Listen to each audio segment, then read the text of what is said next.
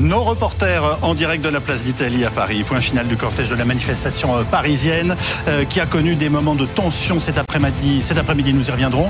Bonjour à tous. Nous sommes ensemble jusqu'à 20h30 pour ce sixième round de mobilisation contre la réforme des retraites. Journée décisive pour les syndicats qui voulaient frapper fort dans une France à l'arrêt avec grève et blocage en plus des manifestations. Ce pari est-il gagné? La mobilisation a-t-elle est-elle euh, a-t-elle la moindre chance, pardonnez-moi, de faire plier le gouvernement qui reste lui inflexible hein, sur les 64 ans, même s'il fait des concessions au Sénat Et surtout, quelle étape demain Va-t-on vers encore plus de blocage Réponse dans une demi-heure avec la prise de parole de l'intersyndicale euh, que vous pourrez suivre en direct sur BFM TV. Avec nous pour analyser la situation de cette journée que les syndicats, je vous le rappelle, qualifient d'historique. Michel Vivorca, qui est sociologue, directeur d'études à l'école des hautes études en sciences sociales. Vanessa Géreb, secrétaire euh, générale de, adjointe de l'UNSA. Mathieu Bolreda, secrétaire général CGT cheminot de Versailles. Guillaume Fard, consultant politique justice de BFM TV, Thomas Soulier, chef adjoint de notre service politique, et Gaëtan Mélin, chef du service économique et social de BFM TV. Gaëtan, Laurent Berger a annoncé qu'il comptait faire mieux que le 31 janvier. Le pari est-il gagné? En termes de mobilisation, oui, on devrait dépasser les 3 millions de manifestants partout en France, donc ça sera bien supérieur, euh, puisque le 31 janvier, qui était la journée la plus importante, on avait eu 2,8 millions de manifestants. Toute la question est de savoir euh, si on atteindra les 3,5 millions de manifestants.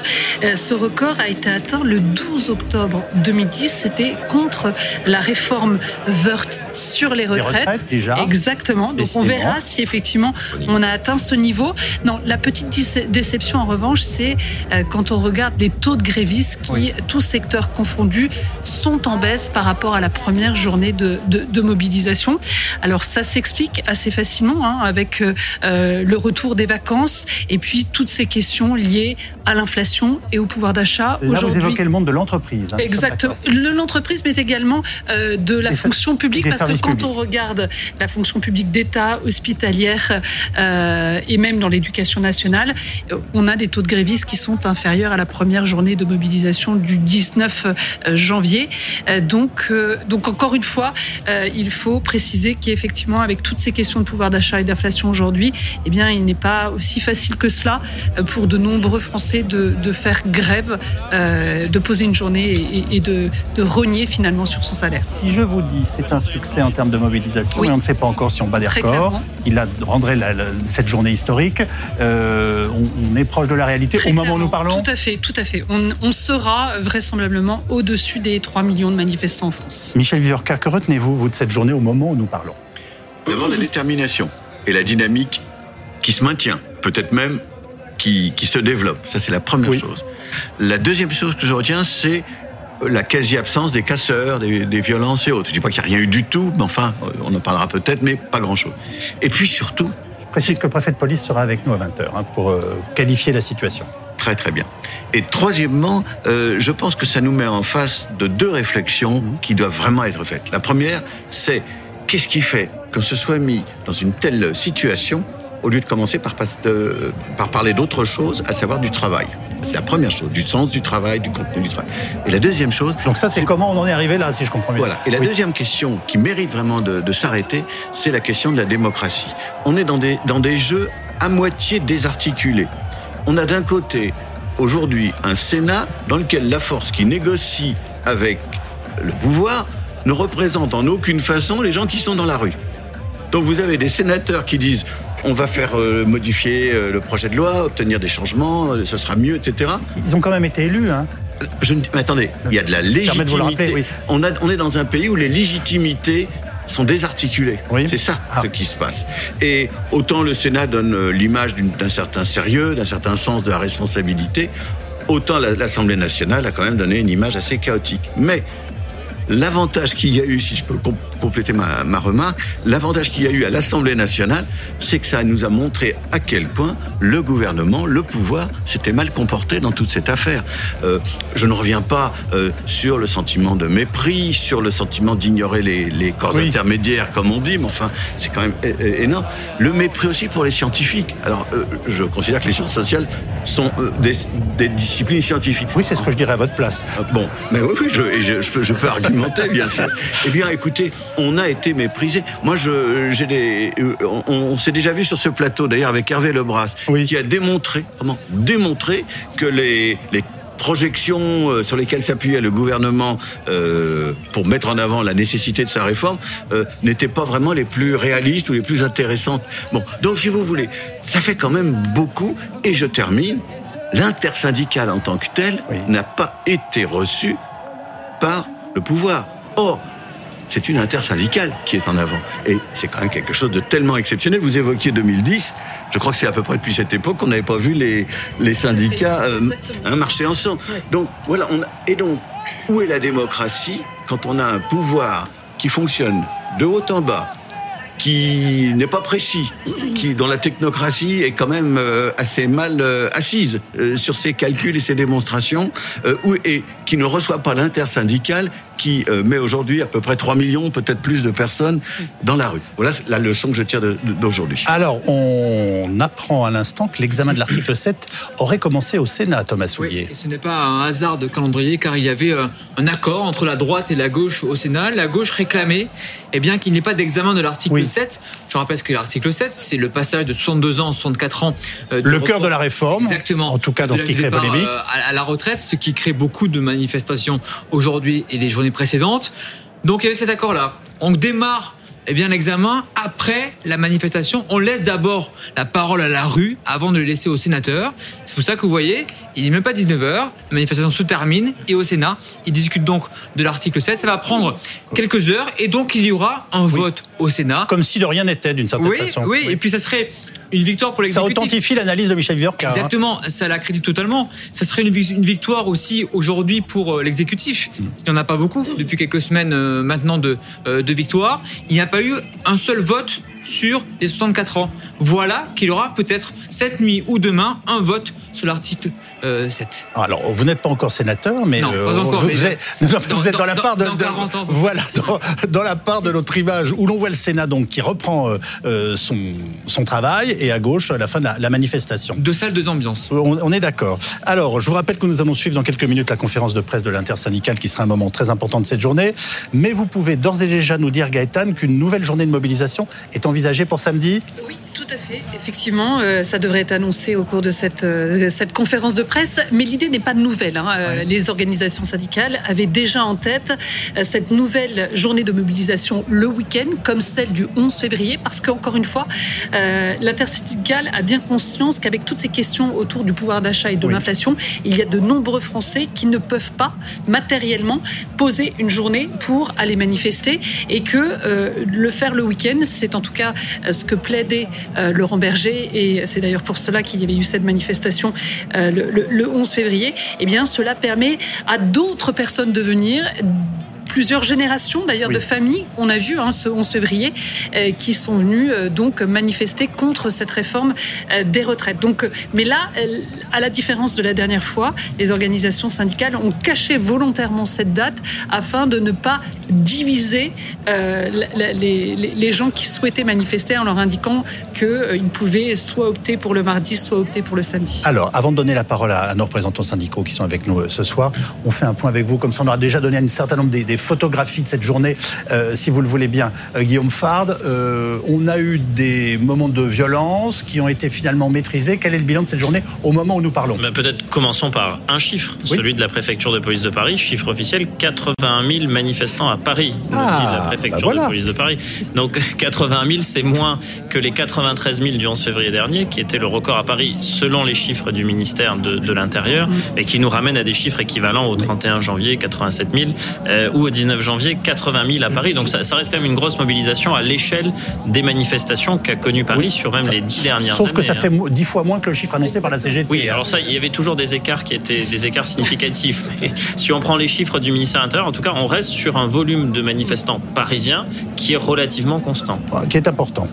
Et ensuite, sur le bilan en lui-même, il y a effectivement. Enfin, pour les chiffres de la préfecture, je me fais comprendre, parce qu'en disant moi-même, je me disais, c'est bizarre. Oui, à, l'échelle de ce que donne le, ministère de l'Intérieur, oui, effectivement. Et, pour le, bilan de la journée, il y, a, eu, il y a eu quelques échauffourées, peut-être un petit peu plus que, que lors des manifestations antérieures. C'était lié au fait qu'il y avait un cortège de tête euh, qui était plus nombreux. Il y avait un millier de manifestants violents qui s'étaient placés en tête de cortège, qui n'avaient rien à voir du reste avec l'intersyndicale, et qui ont empêché euh, un petit peu la progression du cortège syndical, qui a, qui a cheminé de façon relativement hachée. Il a progressé, puis il s'est arrêté, puis il est reparti.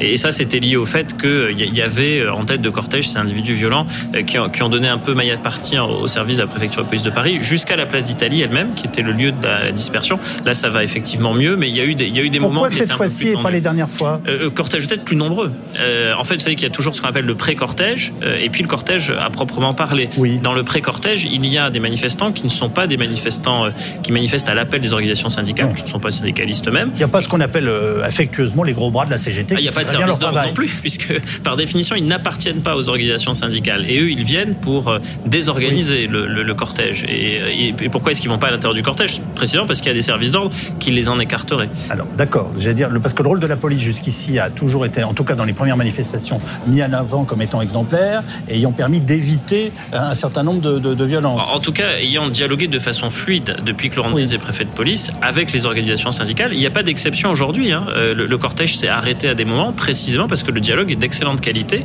avec les organisations syndicales et que la préfecture a pu expliquer qu'à certains moments, elle essayait de manœuvrer pour éloigner des individus violents et permettre justement au cortège de, progresser. Il y a eu un petit peu plus de difficultés sur la fin de la manifestation par rapport à d'autres manifestations. Mais bon, ça, n'est pas non plus dans des proportions qu'on a pu connaître lors de manifestations qui étaient l'initiative, par exemple, des Gilets jaunes. Pour l'instant, ça a l'air à peu près apaisé. Et je rappelle que nous ferons le point à 20h avec le préfet de police de Paris, Laurent Nunez. Mathieu On sait que certains à la CGT disent vouloir mettre l'économie à genoux pour faire reculer le gouvernement. Êtes-vous prêt à bloquer le pays comme en 95 avec 23 jours de grève à la SNCF euh, Ou comme en 2019-2020 avec 56 euh, je, je, suis assez d'accord avec vos analyses. Je pense que juste que vous obérez une chose, c'est que la question, c'est pas seulement est-ce que c'était plus ou moins suivi dans les entreprises le mouvement de grève, c'est que la ça nouveauté. Ça a une certaine importance, si je peux me permettre. Oui, oui d'accord. Juste, c'est que la nouveauté aujourd'hui, c'est qu'il y a reconduction de la grève dans un certain nombre de secteurs structurants du public comme du privé, notamment dans le mien à la SNCF, mais aussi dans les raffineries, etc., dans les ports et docks, dans, dans l'énergie, dans la chimie, etc., et à la RATP, chez les éboueurs. Et euh, par exemple, nous, aujourd'hui, notre euh, le niveau de, de train supprimé était oui. sensiblement le même qu'en janvier, et la nouveauté, c'est que ça a été reconduit à l'unanimité de toutes les assemblées générales de cheminots grévistes dans toute la France, notamment celle de Versailles, mais dans, dans toute la France, dans toute l'île de France et dans toute la France. Donc on s'oriente vers une grève dure, mais une grève qui dure, si vous oui. me permettez. Donc, donc vous nous dites le mot important ce soir, c'est que dans, dans, beaucoup de secteurs, ce sera reconductible et que c'est décidé. Et ça l'est déjà. Ça l'est déjà, effectivement. C'est-à-dire qu'on sort d'une stratégie de pur lobbying, c'est-à-dire de montrer qu'on est très très nombreux à être très très pas d'accord avec le gouvernement, puisqu'il ne nous écoute pas, décidément, mais on rentre dans une autre stratégie qui est celle, effectivement, eh bien, de peser, parce que nous sommes le monde du travail, nous créons toutes les richesses de ce monde, et nous voulons faire la démonstration que si nous nous arrêtons, si nous cessons le travail, d'accord, eh bien le pays se meurt et qu'il va falloir qu'on nous entende enfin. Sauf que les perturbations demain, pardonnez-moi, oui. à la SNCF seront moins importantes que les perturbations d'aujourd'hui et c'est exactement la même chose à la RATP puisqu'elle a à la, à la RATP pardon demain eh bien il y aura des bus et des tramways alors qu'il y en avait euh, très peu aujourd'hui et par ailleurs il y aura des rames qui circuleront dans les métros aux heures creuses alors que ce n'était pas le cas aujourd'hui. Il y a toujours 80% des circulations qui sont supprimées aujourd'hui en moyenne. On a, on a un nouveau oui, mais je vous parle de demain, Donc, je dis qu'il y, y, a une déclinaison à partir puissant. de demain. C'est à mettre en relation avec l'extrême popularité de ce mouvement. Moi, je n'avais jamais vu ça, je vous le dis à titre personnel. Euh, pourtant, je commence à être un vieux routier des manifs et des grèves. Euh, je n'avais jamais vu ça à titre personnel. Oui, on, on, on, les connaît, les 9 salariés sur 10 qui disent qu'ils sont contre la, la, réforme. Mais surtout, ce qui m'intéresse, et ça a été dit sur votre antenne, les 62% qui soutiennent la grève reconductible. Aujourd'hui, quand on a... C'est notre dernière enquête est là, en effet. On a, on a manifesté dans la gare, les gens, ils étaient en galère, ils n'avaient pas de train, ils ont applaudi, ils ont crié « Vive la CGT ». C'est pas des sadomaso, c'est des gens qui nous soutiennent en réalité. Je, je, veux bien des images de tout cela. Vanessa Géreb, vous êtes secrétaire générale adjointe de l'UNSA, je le rappelle. Est-ce que vous êtes sur la même ligne pour faire reculer le gouvernement que votre confrère de la CGT Bien sûr, nous, on est, on est euh, au niveau de l'intersyndical et au niveau de l'UNSA, oui. on est sur un mouvement pacifique dans la durée. On est, quand même ensemble sur des mouvements depuis le 19 janvier et ça continue. Dans les entreprises, on s'organise, il y a des assemblées générales, ce sont les secteurs qui décident, mais on est effectivement dans un mouvement qui va durer et qui va continuer. Quand on veut mettre à genoux l'économie française, est-ce qu'on est dans un mouvement pacifique? Attendez, mettre à genoux l'économie française, c'est un propos qui a été sorti, on va dire un titre un peu vendeur euh, qui fait justement rebondir euh, les journalistes, mais on, on est en non, train non, de non, c'est pas un propos que des journalistes exploitent, c'est une réalité qui a été annoncée par un responsable de la CGT. Pour l'instant, personne ne la remet en cause dans les syndicats, ce qui me paraît un peu étrange. On est, on est, on est, dans un mouvement pour mettre euh, les gens en grève, pour mettre la France à l'arrêt, puisque les gens sont en grève. Mais on est pacifique. Vous voyez comment ça se passe nos manifestations. Ah, il n'y a aucun sujet dans, les dans le respect, dans le respect des biens et des personnes. Dans le respect des biens et des personnes. C'est pour ça que je dis que le mouvement est pacifiste. C'est qu'on n'est pas là pour euh, euh, qu'il y ait des problèmes avec euh, les biens et les personnes. Et on va repartir place d'Italie pour retrouver nos reporters et faire un nouveau point de la fin de cette manifestation et de cette journée tout à fait particulière. Une, fin de cortège, hein, une fin de mobilisation ici euh, sur la place d'Italie où on se trouve avec Baptiste Keita depuis euh, quelques minutes. Euh, vous pouvez le voir d'ailleurs sur ces images, hein, les, personnes, les derniers manifestants qui sont en train d'arriver sur cette place d'Italie et qui progressivement se dispersent tout à l'heure sur cette même place devant la mairie du 13e. Il y a eu quelques heures entre les Black Blocs et la police. Tout, il y a eu en tout 22 interpellations selon la préfecture à Paris, mais vous pouvez le voir hein, sur ces images encore euh, depuis. Le calme est revenu. On est sur une fin de manifestation euh, extrêmement calme. Ce qui est sûr, c'est qu'il y a eu beaucoup de monde cet après-midi dans les rues euh, de Paris. La CGT avance le chiffre de 700 000 personnes. La préfecture de police, elle, avance un chiffre beaucoup moins élevé, 81 000 personnes. Ce qui est sûr, en tout cas, c'est qu'il y a eu plusieurs dizaines de milliers de manifestants dans les rues de la capitale cet après-midi. On a croisé des catégories professionnelles assez différentes, des enseignants, des infirmiers, des retraités, des professions aussi qu'on n'a pas euh, souvent l'occasion de voir hein, dans les rues euh, euh, manifester, comme les, pompiers tout à l'heure, et toutes ces personnes que nous avons pu interroger avec Baptiste Guetta nous ont expliqué eh bien que malgré ces journées successives de mobilisation, eh bien la mobilisation, la, la motivation était toujours au rendez-vous. Ces personnes nous ont expliqué y croire encore et que même si le gouvernement pour l'instant ne recule pas, ne change pas d'avis, eh bien ces personnes nous ont expliqué qu'elles allaient continuer à manifester, à mobiliser. On était aujourd'hui sur une sixième journée de mobilisation contre la réforme des. Il devrait y en avoir une euh, septième euh, samedi. La question qui se pose hein, maintenant, savoir, c'est euh, combien de temps ça va pouvoir encore durer, car beaucoup de manifestants eh bien, nous ont dit que malgré la volonté eh de s'opposer à cette réforme il y a aussi la question de la perte de salaire qui se pose à chaque fois euh, qu'on pose un, jour euh, de grève. Euh, donc voilà, on est encore une fois ici à Paris hein, sur une fin de cortège, une fin de mobilisation et un retour au calme sur cette place d'Italie hein, où l'ambiance est assez bonne enfant. Il y a même un petit peu de, musique un peu plus loin. voilà, sur cette place d'Italie qui est le point d'arrivée de cette manifestation parisienne. Ambiance bon enfant, donc place d'Italie. Qu'est-ce que vous retenez de, ce que vient de dire notre reporter? C'est intéressant aussi, c'est que visiblement, on constate qu'il il y a un public euh, qu'on n'attend pas habituellement, ce qui d'ailleurs traduit le fait qu'en effet c'est un succès et que des gens qui ne se déplacent pas euh, habituellement sont venus manifester ou dire en tout cas leur opposition à, ce projet de réforme et à ces deux années euh, de travail en plus.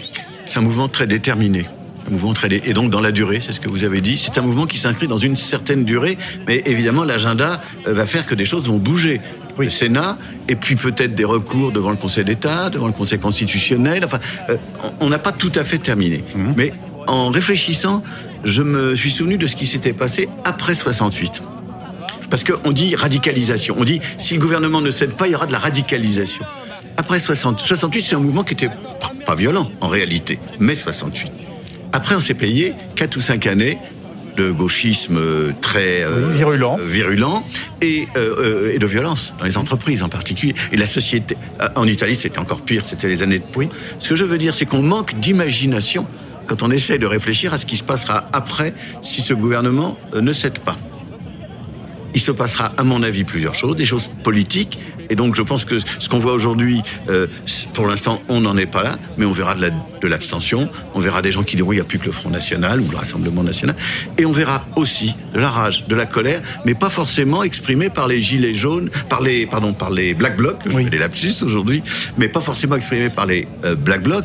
On verra des choses certainement différentes et durables. Et donc, je pense que si on ne redescend pas maintenant, assez vite, et la main et la balle est dans la dans la raquette du gouvernement. Si on ne redescend pas assez vite vers une solution négociée, discutée, satisfaisante pour le mouvement, si on ne redescend pas vers ça, on va ouvrir une période qui socialement va durer longtemps et, sous des formes qui sont très graves. Justement, Thomas Soulier, le gouvernement, pour l'instant, c'est très clair, reste totalement sourd à, tous les appels. Oui, ce depuis le début. Il n'y a jamais eu de concessions ou d'amendements qui ont été faits en réponse à la rue et ce depuis le début de la mobilisation. Les seules concessions qui ont été faites, elles sont nombreuses, hein, sur euh, les retraites des femmes, sur les carrières longues, euh, sur le, la pension minimum, ont été des réponses aux républicains et à la droite pour obtenir une majorité, que ce soit à l'Assemblée ou au Sénat.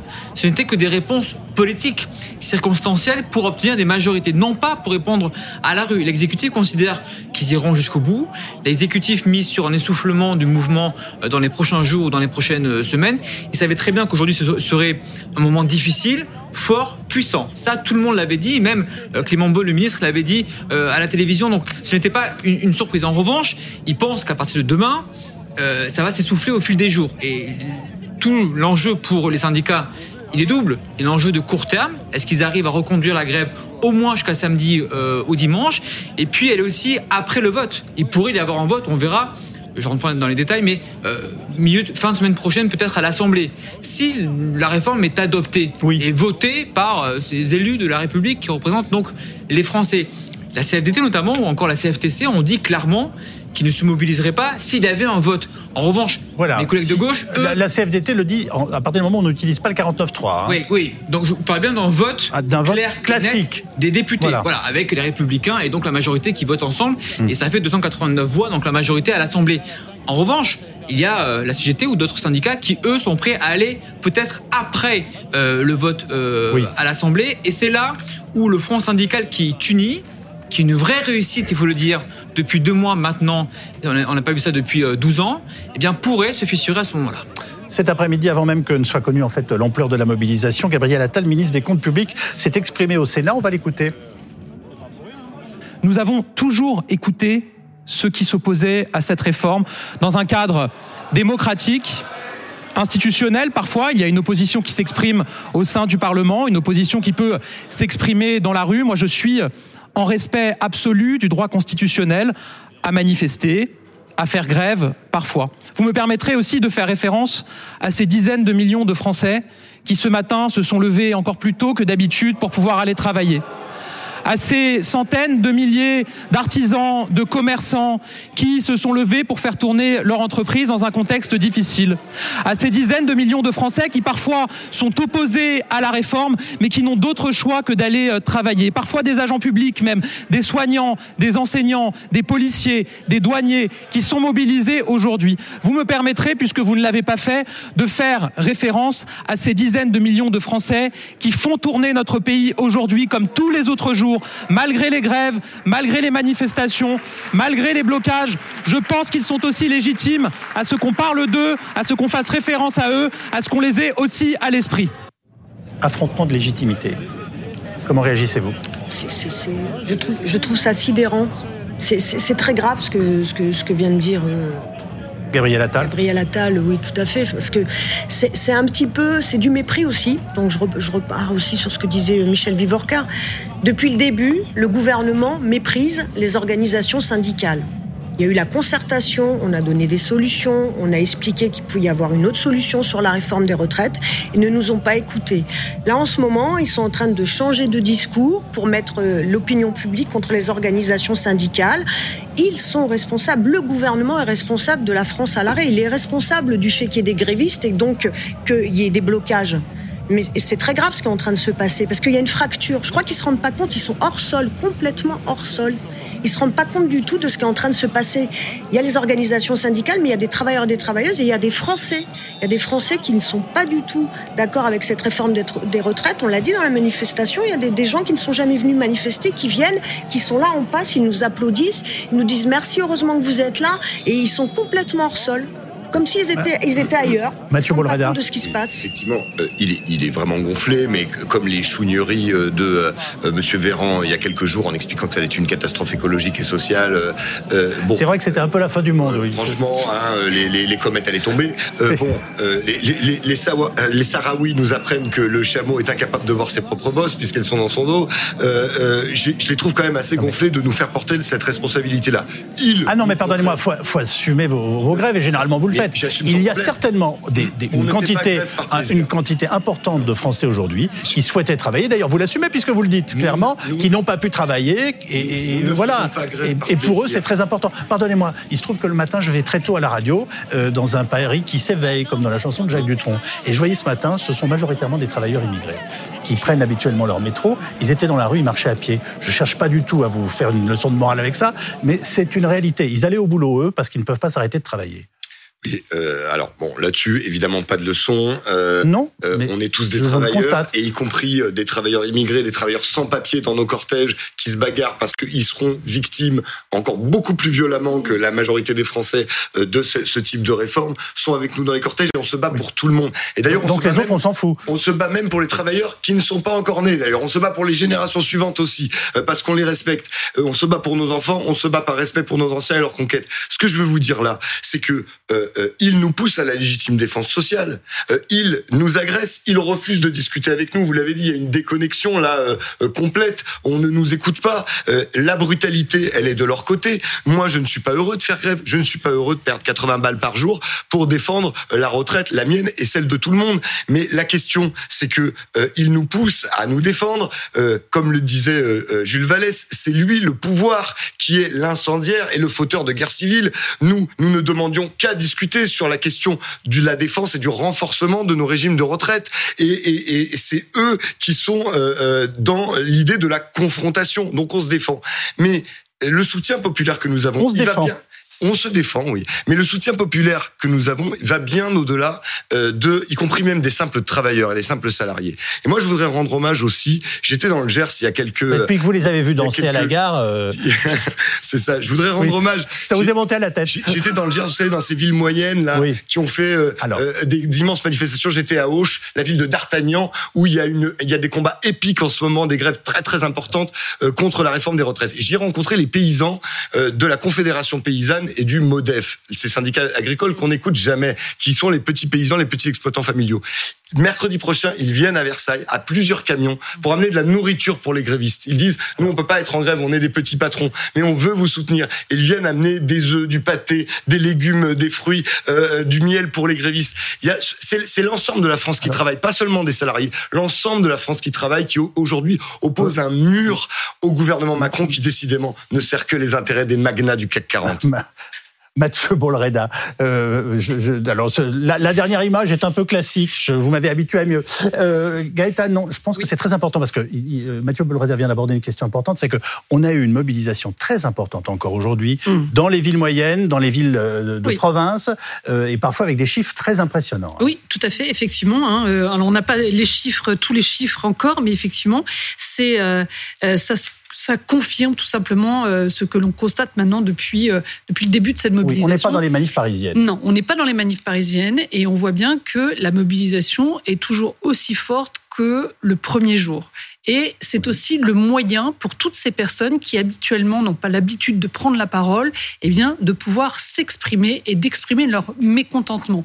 Mais ce qui est de plus important, c'est que finalement, lorsque vous écoutez toutes ces personnes qui manifestent aujourd'hui et qui n'ont pas l'habitude euh, de s'exprimer, elles vous disent toutes que euh, ce sont les questions de pouvoir d'achat, d'inflation, en fait, euh, qui les poussent aujourd'hui à aller dans les rues parce que ils n'en peuvent plus de ne pas pouvoir euh, finir correctement les fins de mois tout en travaillant, au-delà de la réforme des retraites. Et aujourd'hui, en fait, la réforme, euh, cette opposition à la réforme des retraites, c'est finalement l'occasion pour eux d'exprimer tout un tas de mécontentements une sorte d'agrégat, Michel Vivorca, qui se fait à un moment, euh, euh, enfin, au, moment où on ne s'y attendait peut-être pas ah, c'est, enfin, on, ne s'y attendait pas, euh, sauf si on m'avait dit euh, qu'il y aurait à nouveau ce projet de un projet de réforme des retraites après que celui à point ait été retiré et que ce soit présenté de cette manière-là. Mm. J'aurais imaginé que la France allait, que le pays allait se cabrer. C'est quand même très clair. Alors il y a deux choses importantes. Un, c'est les territoires qui se mobilisent. Hein, après mhm. tout, et j'en dirai un mot ensuite, mais c'est aussi les grandes villes. Euh, les 80 000 de, selon la préfecture, et peut-être plus, je pense plus selon euh, les organisations syndicales de, de gens qui défilent à Paris, ça n'est pas, comme à l'époque des Gilets jaunes, des gens venus de toute la France pour être à Paris. C'est des gens de Paris et de la région parisienne. Mhm. Donc, si vous voulez, c'est à la fois les territoires et, et, et le centre. Et puis, deuxièmement, et moi je suis tout à fait d'accord avec ce que vous avez dit, il y a un faisceau il y a un faisceau de problèmes qui ne sont pas traités. Des problèmes de revenus, des problèmes de désertification, des problèmes de crise des services publics. Enfin, tout le monde le sait. Si je vous dis euh, éducation nationale, crise, euh, santé, crise, etc., on vit ça partout. Ces 64 ans cristallisent les souffrances du pays? Ces 64 ans condensent ce sentiment que le pouvoir ne répond pas aux attentes du pays. Ça les condense. Ça oui, ça cristallise et et ça, et, ça cristallise parce qu'il y a quelque chose qui est vécu comme profondément injuste, dans cette mesure. Et donc, si vous voulez, un ensemble de difficultés que les gens vivent plus ou moins euh, lourdement, euh, le pouvoir répond en proposant une réforme qui est, qui est perçue comme profondément inégalitaire, injuste et relativement peu euh, soucieuse des catégories les plus fragiles. Je reviens pas là-dessus les seniors, les femmes, euh, le travail pénible, enfin tous ces grands thèmes qui ont été abordés depuis le début. Et d'ailleurs, c'est le, paradoxalement le mérite du débat à l'Assemblée nationale, aussi chaotique qu'il ait été, de nous, de nous avoir permis de mieux comprendre à quel point les arguments mis en avant par le pouvoir ne tenaient pas la route. Et donc d'avoir permis de, de, de, mieux prendre la mesure de, de toutes ces difficultés euh, qui, qui convergent dans une réforme qui est présentée comme, euh, comment dirais-je, raisonnable alors qu'elle ne l'est pas, juste alors qu'elle ne l'est pas, euh, etc. On va faire un dernier petit tour euh, du côté de la place d'Italie, où en ce moment, a la dispersion, visiblement dans le calme, de la manifestation.